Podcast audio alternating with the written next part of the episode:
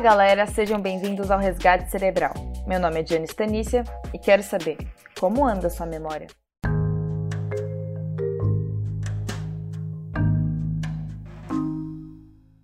No episódio anterior, eu deixei uma pergunta. Você lembra qual era?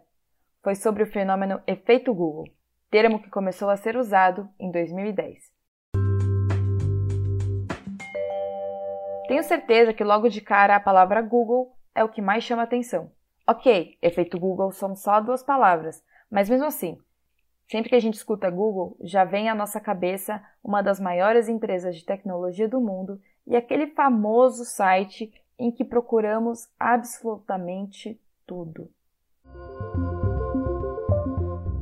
Como você se sente quando pesquisa alguma coisa no Google? Estudos apontam que, pelo fato da resposta vir em questões de segundos, as pessoas se sentem mais espertas e com sua autoestima aumentada. Eu, particularmente, não tenho esse sentimento, não, mas que eu adoro ter a resposta na palma da minha mão, isso é uma verdade. E é esse fato de ter a resposta na palma da mão que nos leva ao efeito Google.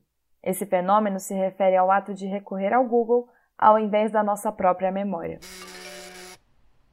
Qual a única coisa que hoje em dia não saímos de casa sem? Que objeto se tornou a extensão dos nossos braços? O celular, né? Podemos dizer que um dia foi a carteira, mas hoje até pagamento você faz só com o celular. Então é ele mesmo. O fato de sempre estarmos com nossos smartphones em mãos e de eles estarem conectados à rede 24 horas dá mais força ao efeito Google. Pela facilidade de recursos, a ação de entrar na internet já é tão automática que nosso cérebro se adapta a esse comportamento sem que a gente perceba. A internet e suas ferramentas, como o Google, simplesmente se tornam uma memória externa, que com um clique eu tenho tudo o que eu preciso. Um estudo feito por psicólogos da Universidade de Columbia, nos Estados Unidos, com o objetivo de explorar se o acesso online se tornou realmente uma fonte primária da memória, realizou testes em estudantes universitários. Betsy Sparrow, Jenny Liu e Daniel Wegner concluíram que a dependência do Google pode sim deixar uma pessoa perdida quando ela não tem como acessar a ferramenta e que isso promove uma diminuição na capacidade de memória desses usuários. Então, ter a resposta rápida ali dada pelo Google não necessariamente está te ajudando no longo prazo. Mas como sempre existe os dois lados da moeda, o efeito Google também pode ser considerado uma maneira de não deixar o nosso cérebro sobrecarregado de informações. A gente já viu que se conseguíssemos guardar todas as informações que recebemos, nosso cérebro estaria transbordando. Então, por que não dividir elas com o Google? Assim, a gente deixa a memória de curto prazo livre para outras informações. Dessa maneira, ter a resposta rápida do Google não seria ruim, mas isso se soubermos usar de maneira equilibrada, não deixando de exercitar a memória e ficar apenas como uma extensão cerebral. Todos os entrevistados para o resgate cerebral, que já foram apresentados em algum momento ao longo dos episódios, tiveram opiniões semelhantes quando perguntei se a tecnologia entrava em combate com a memória ou se era um auxílio. Antes de eu falar as respostas deles, pensa qual a sua opinião.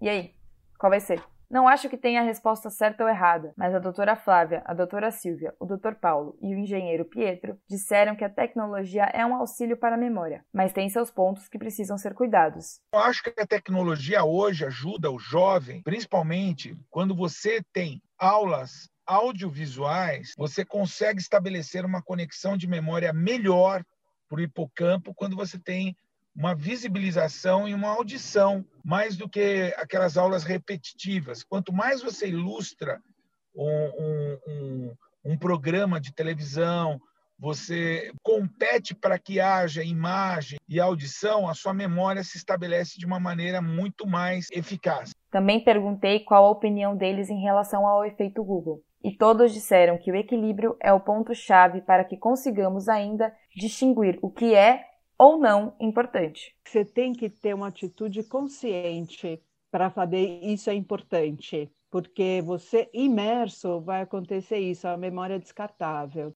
Pietro citou o que poderia ser um novo fenômeno, o efeito Waze. Que o Sim. efeito Waze, para mim, ele é além do efeito Google. O efeito Waze não é que você pergunta para ele e ele te responde.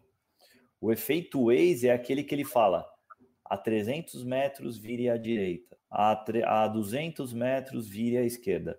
Imagina isso para sua vida. Daqui dois anos se forme em matemática. Daqui não sei quanto comece a estudar não sei o quê. Isso é possível. Uhum. Então, são coisas que a gente pode parar de tentar gastar memória e processamento na nossa cabeça e, e passar a decisão. Eu tenho medo só de pensar onde a tecnologia vai levar a gente. Mas Pietro também disse que não tem muito ainda do que a gente vê naqueles filmes de ficção científica. Então, por enquanto, tá tranquilo. E qualquer coisa, se algo sair do controle, eles apertam o red button. Enquanto a gente estiver utilizando a inteligência artificial para resolver problemas humanos, estamos seguros. Quando a gente passar a utilizar a inteligência artificial para resolver problemas das máquinas, aí eu acho que a gente tem que começar a ter um pouquinho mais de cuidado. Hein? Alguma vez você já teve uma dúvida de como traduzir uma palavra para alguma outra língua e usou o Google Tradutor? Se você fez isso, e eu tenho quase certeza de que já fez, você utilizou da inteligência artificial. O cofundador do Smarters disse que muitas vezes, pela facilidade, os usuários acham que a inteligência artificial é como mágica, como um computador substituindo uma pessoa. Mas não é bem assim. Ele fez um paralelo entre a inteligência artificial e a medicina, que assim como existem várias áreas na medicina, também existem na inteligência artificial. A relação homem-máquina também muda cada vez mais, e do ponto de vista de Pietro, a inteligência artificial vem quebrando barreiras. E a gente está caminhando em direção de nós deixarmos de ter que entender a linguagem da máquina para programar ela e ela passar a entender a nossa linguagem para receber essas ordens e esses direcionamentos para tomar de decisão. Então, eu, eu acho que com o avanço do, do poder de processamento, da capacidade de, de armazenamento, de seguindo um pouco a lei de Moore, que o, o poder de processamento dobra a cada 18 meses, etc., eu acho que aumentando isso, é, barreiras serão quebradas para que a inteligência artificial ela faça mais parte do nosso dia a dia. Como esse podcast foi produzido durante uma pandemia na qual todos estavam em suas casas, o assunto tecnologia na quarentena também foi abordado. Será que depois de vivermos tanto tempo conectados, seja em compromissos ou lazer, vamos voltar atrás no uso? Eu acho que não volta. As pessoas foram forçadas a utilizar a tecnologia. Elas foram forçadas. Só que a tecnologia ela facilita muito o nosso dia a dia.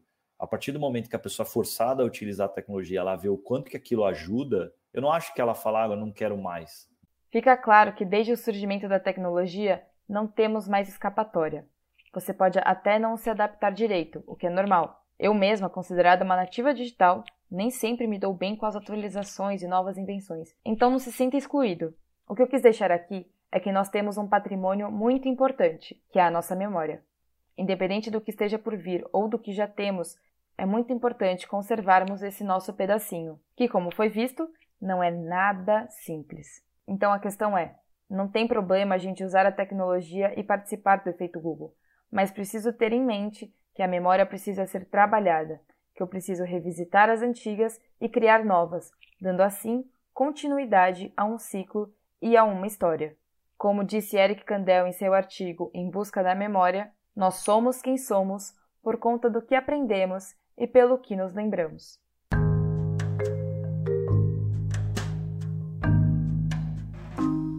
Aqui termina a primeira temporada do Resgate Cerebral. Obrigada a você que vem me acompanhando. Não precisa mais marcar as quintas-feiras na agenda, mas espero que você guarde esse podcast com carinho na memória. Esse é o Resgate Cerebral. Eu sou Diana Stanícia e até uma próxima. Tchau, tchau!